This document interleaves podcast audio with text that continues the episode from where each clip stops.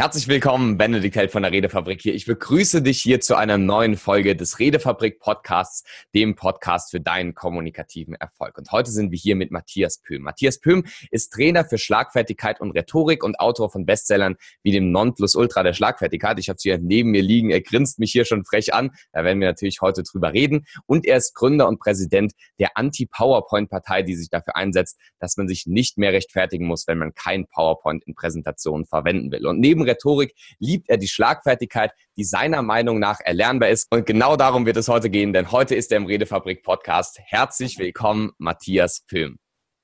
Hallo Benedikt, freue mich. Ich freue mich auch. Herzlich willkommen hier im Redefabrik Podcast und der generelle und das generelle Thema, was ich immer wieder behandle von verschiedensten Arten und Weisen, von verschiedensten Blickwinkeln, ist ja Kommunikation. Und da die Frage an dich als erfahrener Trainer in verschiedensten Spezialgebieten, beispielsweise Schlagfertigkeit und Rhetorik im Bereich Kommunikation, was bedeutet für dich ganz groß gesehen kommunikativer Erfolg? Ja, kommunikativer Erfolg, ja, du fragst mich Dinge. Äh, ja, also man, wenn du einfach mit Menschen äh, zusammenkommen kannst. Und das geht ja über Sprache. Mhm. So, und das kann sein, also in einem Gespräch, das kann sein beim Flirten, das kann sein in einer Verhandlung, das kann sein auf einer Bühne. Und dann ist es halt monologisch. Aber der Dialog ist etwas schwieriger, weil du darauf eingehen musst, auf andere, die reagieren. Den Monolog präsentieren und Rede halten, das kannst du sauber vorbereiten. Und wenn du gut drauf bist, dann kommt auch gut rüber. Aber beim Dialog musst du halt darauf auf, drauf eingehen, was der andere auch noch sagt. Und das ist äh, anspruchsvoller. Absolut. Und besonders anspruchsvoll ist es ja bei der Schlagfertigkeit, wo es ja darum geht, schlagfertig, wortgewandt zu kontern auf nicht unbedingt immer die positivsten Sachen, die einem entgegenkommen. Heißt nicht nur ein lockerer, netter Smalltalk, wo man sich zwar auch nicht vorbereiten kann, aber der ja durchaus nicht so krisenkommunikationsmäßig ist wie die Schlagfertigkeit. Und da die Frage, Meines Erachtens hängt Schlagfertigkeit auch viel mit persönlichen inneren Faktoren zusammen. Was würdest du sagen, sind die inneren persönlichen Faktoren, um mal damit anzufangen, die schlagfertige Menschen ausmachen? Äh, nein. Es ist äh, wie alles. Ja, du musst das trainieren. Ich habe kürzlich mal Harald Schmidt gesehen. Der ist ja jetzt äh, nicht mehr auf Sendung, aber dann hat man ihn interviewt und dann ist der ist ja wirklich sowas von schlagfertig. Und äh, das war, glaube ich, mit Frank Elsen am Interview. Und dann hat er gesagt, mhm. äh, äh, der hat dort einen, einen Brecher nach dem anderen, aber völlig spontan hat er rausgelassen und er ja. sagt, wissen Sie, wenn Sie fünf, oder ganz Dutz, weiß ich nicht mehr, also wenn du 25 Jahre ständig auf der Suche nach dem neuesten Gag bist, wo kannst du einen Witz rauslassen? Kannst du nicht verhindern, dass du plötzlich so kreativ wirst. Und das, äh, das äh, verwechseln die meisten, dass man dieses jahrelange Training Messi, schau, der Fußballer, wenn du den mit 18 Jahren, mit 18 das erste Mal einen Ball gegeben hast, mit 18, hat er vorher nie gespielt. Was glaubst du, wie der gespielt? Das geht nicht. Also der hat mit drei Jahren angefangen, Fußball zu spielen. Harald Schmidt 25 Jahre vorher, der war vorher nicht so gut. Aber schlagfertig auch, also da kannst du die, ich meine, absolut selbstbewusste Menschen, die siehst du Politiker, die sind, also äh, die, die sind nicht schlagfertig, aber die, die, die haben selbstbewusstes Auftreten, so eine innere Werthaltigkeit, aber das geht nicht automatisch einher mit Schlagfertigkeit. Heißt, du würdest sagen, es gibt jetzt keine persönlichen Faktoren, die man haben muss, um Schlagfertigkeit trainieren zu können. Im Gegenteil, man kann es gut trainieren und sogar manche Faktoren, die vielleicht schlagfertige Leute haben, wie Selbstbewusstsein, die sind nicht unbedingt sage ich mal, notwendig, um Schlagfertigkeit zu trainieren. Gleichzeitig, wenn man jetzt ganz viel Schlagfertigkeit trainiert hat, wie jemand wie du oder auch Harald Schmidt, der einfach über eine ganz lange Zeit das gemacht hat, sammelt man dann auch persönliche Faktoren? Also steigt dann vielleicht die Gelassenheit, die Schlagfertigkeit, die Kreativität oder würdest du sagen, dass es tatsächlich alles dann nur Technik ist? Nee, das ist das. Ja, also ich meine, beide stehen. Alles ist Technik, mhm. aber über die Technik entsteht das doch. Also das schließt sich jetzt nicht aus. Also du kannst über äh, jede Fähigkeit, die du lernst, wächst sein Selbstwertgefühl. Das ist egal, ob du Klavier spielen lernst oder Schlagfertigkeit oder Fußball spielen, mhm. singen, äh, keine Ahnung. Äh, du, du kriegst mhm. eine Achtung vor dir. Aber die kriegst du nicht selber, das steht nicht aus dir, mhm. sondern es steht immer über andere. Das ist etwas, was du nicht selber erschaffen kannst. Das brauchst, du brauchst andere Menschen, die dir Feedback geben. Wenn du das nicht hast, kannst du nicht entstehen. Alles klar. Also du musst erleben, dass deine Antwort gut ankommt oder deine Rede gut ankommt. Wenn, das nicht, wenn du das nicht hast, wirst du es mhm. nicht schaffen. Und wenn man jetzt ein relativ neutrales Publikum hat, sage ich mal, und dann irgendjemanden vielleicht ein bisschen einen Angriff oder sowas in der Art und Weise bringt und du dann schlagfertig antwortest, dann werden die Leute ja positiv oder werden darüber lachen, werden es lustig und schlagfertig finden und dann wirst du dadurch Selbstwert in diesem Bereich bekommen. Gleichzeitig ist es ja so, dass es vielleicht auch manche Gruppen gibt, die jetzt komplett gegen dich sind und selbst wenn deine Antwort super schlagfertig, ich sag mal in einem neutralen Setting wirken würde, kann es ja sein, dass diese negativen Gruppen einfach sagen, oh, wie langweilig und so weiter und dann dir dieses Feedback nicht geben. Wie kann man in solchen heiklen oder schwierigen Situationen einfach Schlagfertigkeit trainieren und für sich nutzen? Äh, ja, also du gehst jetzt mal davon aus in deiner Frage, dass das ständig so eine Gruppe ist. Wenn du das hast, wirst du depressiv. okay. Das geht gar nicht. Also du musst ja klar, jeder hat, jeder hat seine Niederlagen. Also nicht jede Antwort ist gut, nicht jedes Fußballspiel wird gewonnen. Mm, yeah. Nicht jede Rede klappt toll, ja. Also, also so ist das einfach. Mm. Und, und die, die, du hast halt diese positiven, die dich nach oben treiben, die negativen, die, die, du zu kämpfen, egal was du den Leuten erzählen wie sie das verarbeiten. Ja, ich ignoriere das einfach. Sie lügen dich an. Mhm. Sie ignorieren die nicht, dass die kämpfen damit. Und auch eine schlechte Antwort, also eine gute Antwort, die nicht gut ankommt, wirst du nicht als gut empfinden. Das ist so, weil, weil du brauchst dieses Feedback. Das, das sind halt abhängig davon. Mhm. Dummerweise. Aber ähm, so ist es. Aber durch, durch ständig gutes Feedback, also je besser du wirst, hast du auch immer höher, äh, besseres Feedback und das ist so eine Spirale nach oben. Ja. So so entsteht das. Genau, und dadurch, dadurch kriegt man es hin. Wie kann man dann Schlagfertigkeit trainieren? Jetzt mal ganz grob gefragt. Also wie kann man das wirklich systematisch üben, Stück für Stück schlagfertiger zu werden? Ja, du hast also einmal, das Schlagfertigkeit ist eine, weißt du, die Grammatik der deutschen Sprache, die wurde vor ungefähr 450 Jahren entwickelt. Und so hat man das so gemacht. Da ist ein Mann an die deutsche Sprache herangegangen und hat sich die Frage gestellt, gibt es dort irgendwelche Systematiken, Strukturen, Regelmäßigkeiten? Und er hat damals in jahrelanger Arbeit die erste deutsche Grammatik aufgeschrieben. Gab es vorher nicht. Und ab dem Moment war Deutsch systematisch für Nicht-Deutsche lernbar. Schlagfertige Menschen gehen nicht nach Regeln vor. Thomas Gottschalk, Harald Schmidt, Oliver Pocher gehen nicht nach Regeln vor. Wenn du aber analysierst, was die tun, erkennst du unterbewusst eingehaltene Strukturen, Systeme, Regelmäßigkeiten. Und in dem Moment, wo du das sichtbar machst, ist es nachahmbar. Hm. Und so ist Schlagfertigkeit für nicht schlagfertige lernbar geworden. Man braucht die Systeme, die also Absolut. Und das sind sehr gute Systeme. Das Buch werden wir auf jeden Fall verlinken, auch die weiteren Links zu Matthias Pöhm. Und da, also welche Systeme haben sich für dich so herausgestellt? Ich finde zum Beispiel also einzelne Sätze oder verbale Schlagfertigkeitstechniken, hast du ja verschiedene Ansätze vorgestellt, die man alle für sich mal ausprobieren und nutzen soll. Was würdest du den Zuhörern hier mitgeben? Was sind so die Möglichkeiten die, oder die Systeme, Systematiken, die hinter den schlagfertigen Personen auf technischer Ebene stecken? Ja, also es gibt unendlich viele. Ja, äh, äh so eines der, der, der spannendsten Dinge, die ich entdeckt habe, es gibt so, ich habe also erstmal ein Muster, also ein Angriffsmuster und da gibt es ein Erwiderungsmuster. So, und ich habe festgestellt, es sind wirklich Satzanfänge, ein paar Worte, mit denen du dein, deine Erwiderung starten kannst und dann hast du eine große Initialwirkung. Und das hilft dir, dass du also nicht nur äh, kreativ danach weitermachen kannst, das ist einfach, weil du schon mal einen Satzanfang hast, sondern es hilft ja auch, dass du die beste äh, aller möglichen Formulierungen hast. Weil es ist eben nicht so, dass es, äh, ja, ist egal, wie du es formulierst, es wird schon irgendwie hinkommen. Die Technik ist zwar getroffen, aber die Formulierung ist nicht die edelste. Also es geht um edle Formulierungen. Und was wären da so Beispiele für edle Formulierungen? Ja, also, und zwar, da wirst du pauschal angegriffen. Das sagt also, alle Ingenieure sind ein bisschen gesprächsfaul. So habe ich das festgestellt im Kontext. Das ist ein häufig gehörter Pauschalvorwurf. Bei Licht betrachtet sich die Sache anders aus. Wir Ingenieure sind diejenigen, die die einzigen sind, die diese Firma überhaupt am Laufen halten. Und ohne uns gäbe es die Firma nicht. Ja. Punkt. So, und jetzt sage ich, wer das geprägt hat. Das war Altkanzler Gerhard Schröder. Mhm. Das ist ein häufig gehörter Pauschalvorwurf. Bei Licht betrachtet sich die Sache anders aus. Mhm. So, und dann gehst du frei weiter Aber diese starke Anfangsformulierung, wenn du die eingespeichert hast, dann bist du erstmal äh, gerettet, da hast du so einen Puffer mhm. und du hast eine starke Initialwirkung. So, und damit arbeite ich. Ich mache es den Leuten einfach. Also es reicht nämlich nicht, ja, steh zu dir selber und dann kommt die richtige Antwort. ja. Das ist ein absoluter Blödsinn. Mhm. Habe ich noch nie erlebt, das wird aber gepredigt da draußen. Aber das heißt so. Und äh, wenn du mal dich gefunden hast, dann, dann kannst du reden, dann kannst du alles. Und das stimmt doch nicht. Mhm. Das ist einfach falsch. Mhm. Naja, sei es drum. Auf jeden Fall Anfangssätze, das ist so mein Leib- und Magen-Thema.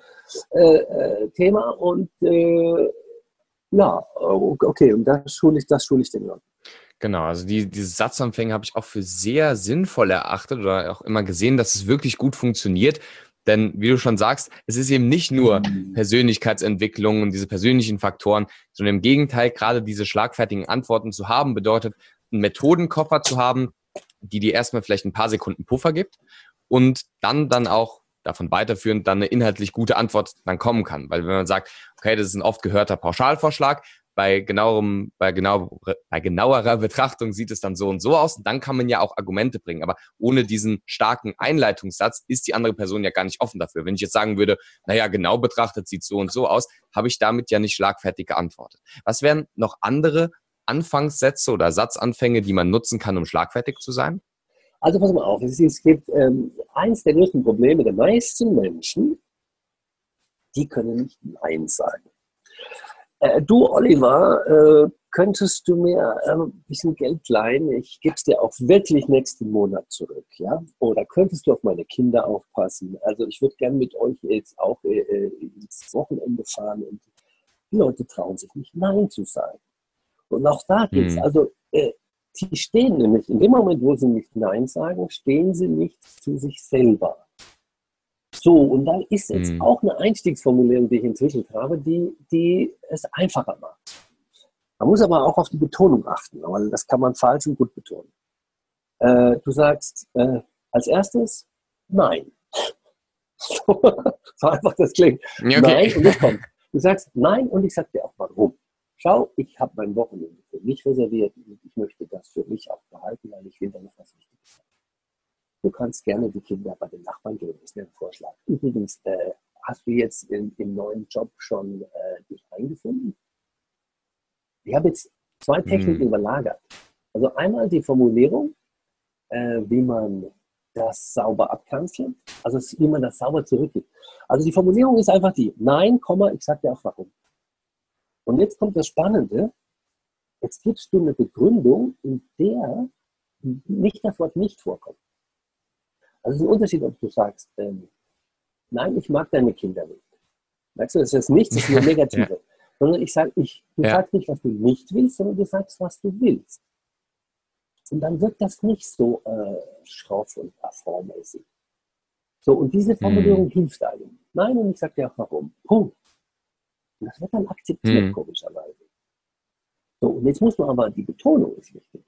Also was du dann hörst, ist dann so, viele sagen nein und ich sage dir auch warum. Hm, warum? Ja, warum? Mit der Stimme hoch, so. ja. Mhm. Und das ist kein Selbstwertgefühl. Ja. So, und du musst das sagen, damit es wie so ein Felsblock vom Himmel fällt. nein und ich sage mhm. dir auch warum. Und dann spürst du schon, ohne dass ich eine Erklärung gebe, da mhm. ist Unerbittlichkeit. Der andere weiß es wirklich. Und wenn die Menschen das spüren, gehen sie nicht mehr weiter.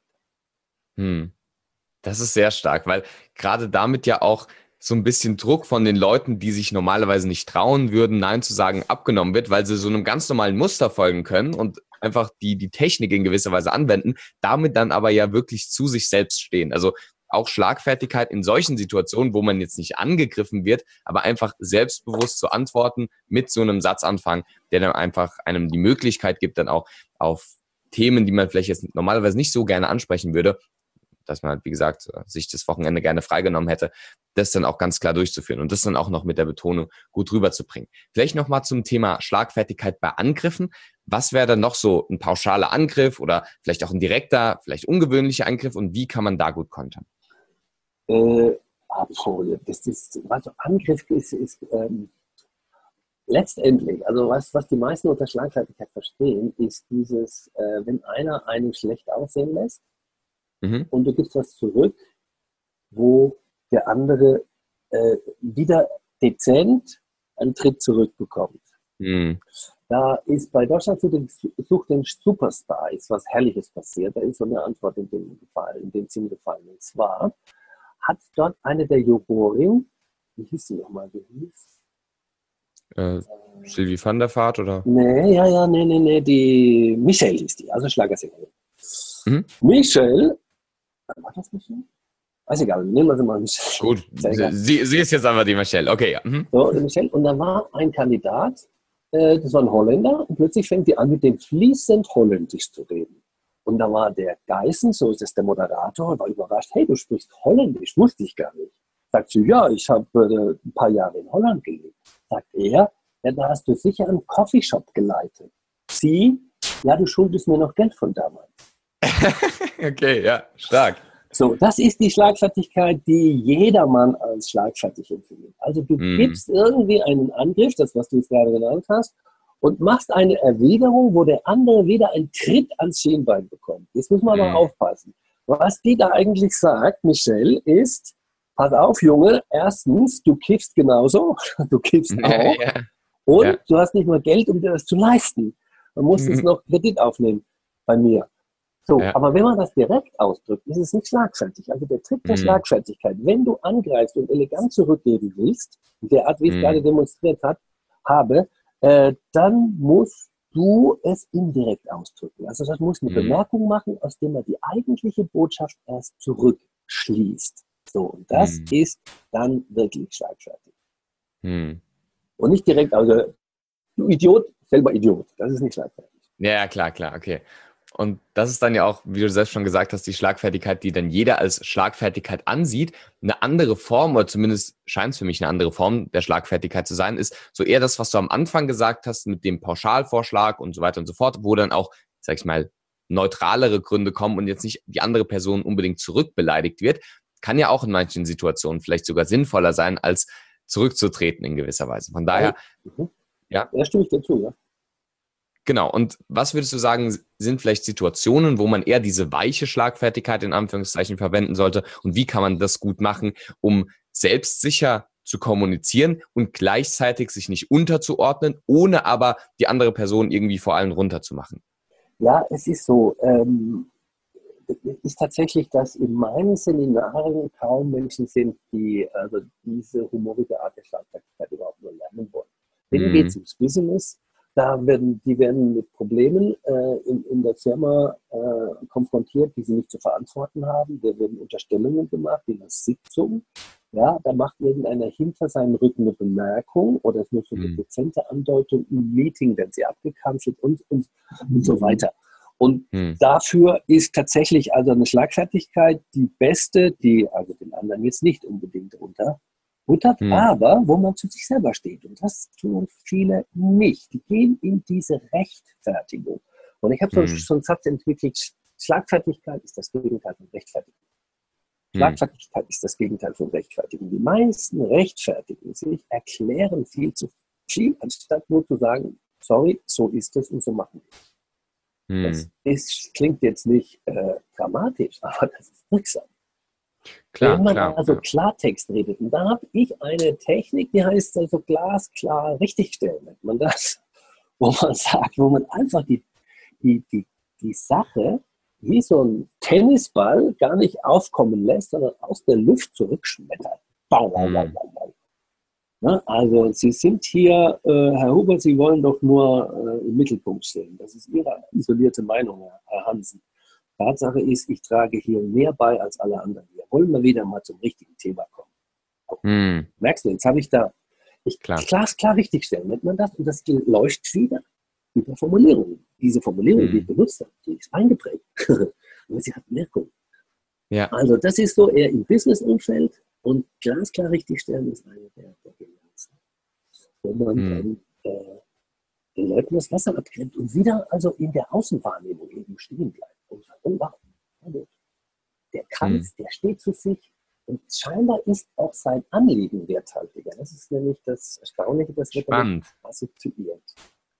Ja, also dass dann sowohl dein Inhalt aufgewertet wird, als auch die persönliche Wahrnehmung von dir. Finde ich eine sehr, sehr spannende Sache. Und vorhin hast du auch gesagt, dass man gerade bei der einen Formulierung auch sehr auf die Intonation, die Betonung, die Stimme achten soll. Was sind vielleicht auch neben den verbalen Faktoren, die wir jetzt gerade schon besprochen haben, so die stimmlichen und körpersprachlichen Faktoren, um gut schlagfertig kontern zu können? Hat das überhaupt eine Wirkung, um mal als rhetorische Frage zu stellen, oder beziehungsweise welche Wirkung hat das und wie kann man die Wirkung von Körpersprache und Stimme besonders gut und selbstsicher verwenden? Ja, ähm, also die Körpersprache ist mehr als die Hälfte. Hm. Eindeutig. Hm. Jetzt Stimme gehört dazu. Also das eine, das habe ich vorhin demonstriert mit dem Absenken der Stimme. Also es reicht mhm. nicht. Also du hast jetzt mein Buch gelesen und wenn einer dann die Sprüche nimmt oder so die Textanfänge und die Techniken, mhm. geht das eben falsch betonen und macht die falsche Pausensetzung. Auch Pausen gehören mit zur Antwort. Und das ist Körpersprachlichkeit. Mhm. Das ist nicht nur reiner Text. Dann ist der Blick wichtig. Wohin schaue ich? Dann ist wichtig, wie stehe ich da? Also ich habe ja auch ein Buch geschrieben, Schlagfertig auf dem Schulhof für Schüler.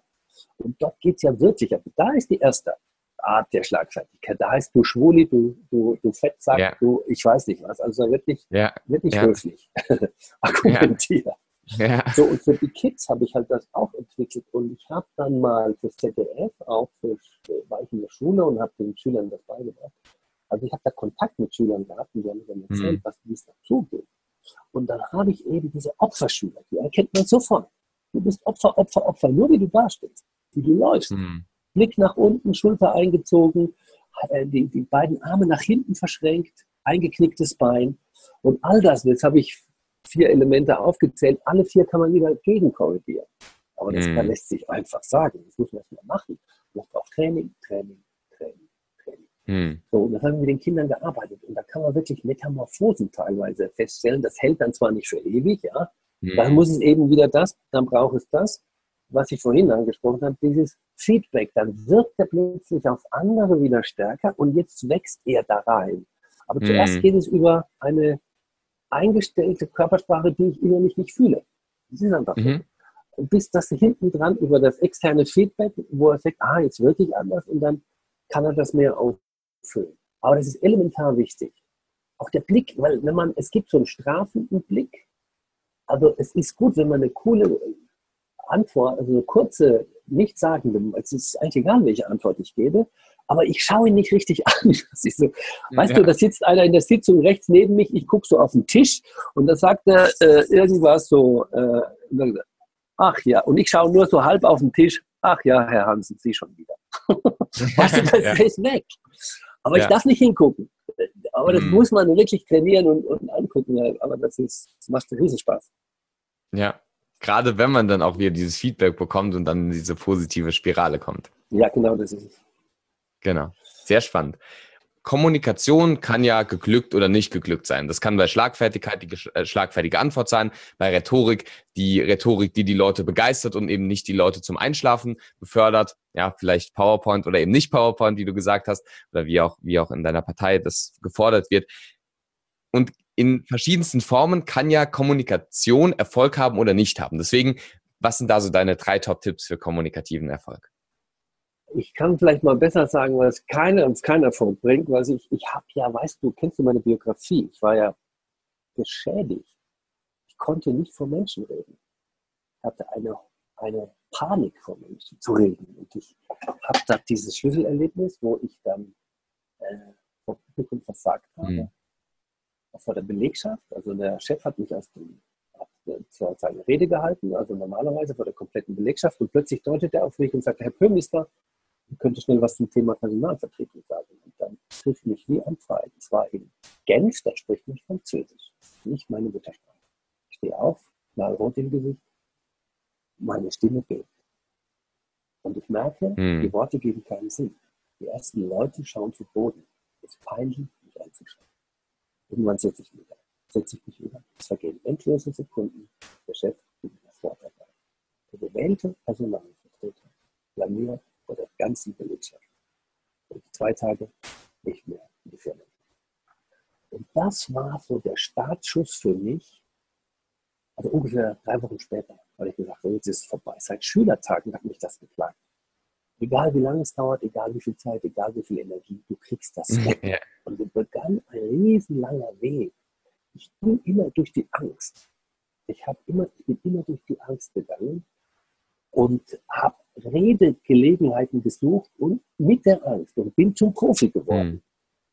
Mhm. Äh, und äh, deswegen, und dann habe ich Seminare besucht über Seminare, ich habe Bücher über Bücher gelesen. Ich glaube, es gibt keinen, der so viele Rhetorikbücher gelesen hat, so viele Seminare besucht hat wie ich, weil ich bin selbst Teilnehmer. Ich weiß wirklich verfolgt.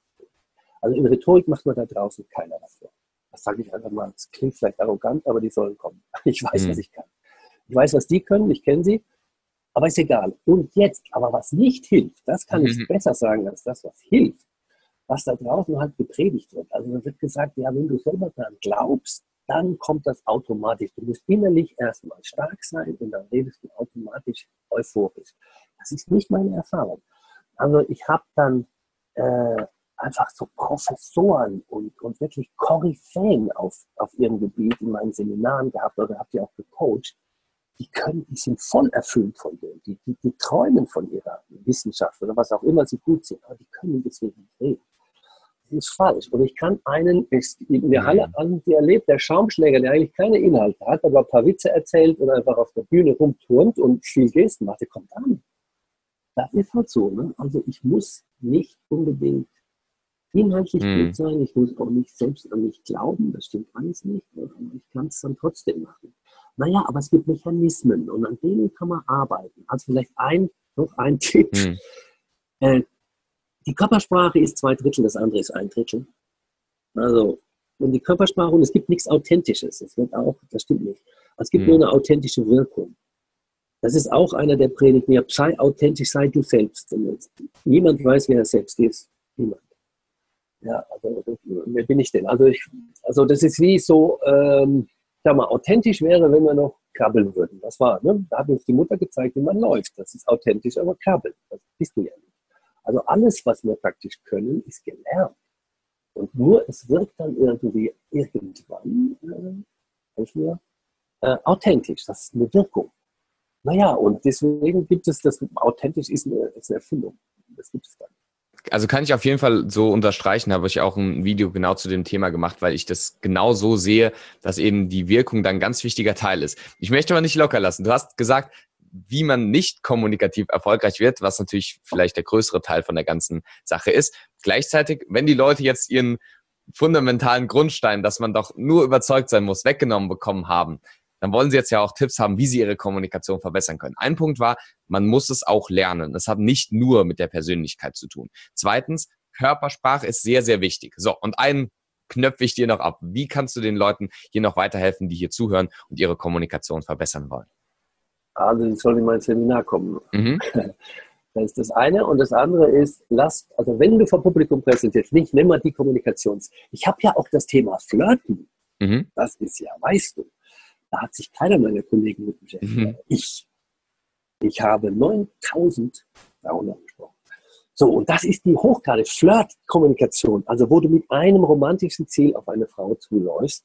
Und da musst du wirklich äh, gut sein. Also, Jetzt aber, du musst die Situation unterscheiden. Ich kann das nicht pauschal sagen. Also, du, nehmen wir mal an, du bist jetzt auf der Bühne. Mhm. Also, du redest monologisch, Präsentation, Rede halten.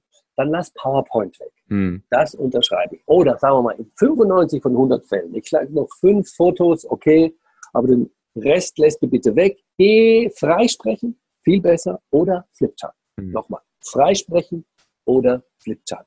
5% bleibt. Vielen, vielen Dank für das Interview. Vielen Dank. Cool. Und dann wünsche ich euch allen, die hier zugehört haben, noch einen schönen Tag. Falls es euch gefallen hat, dann schaut auf jeden Fall mal bei Matthias Pöhm vorbei. Wir verlinken alles Wichtige, das Buch und natürlich auch seine Webseite mit den ganzen Seminaren natürlich in der Beschreibung vom Podcast. Wünschen euch hier allen noch einen schönen Tag und viel kommunikativen Erfolg. Bis zum nächsten Mal beim Redefabrik Podcast.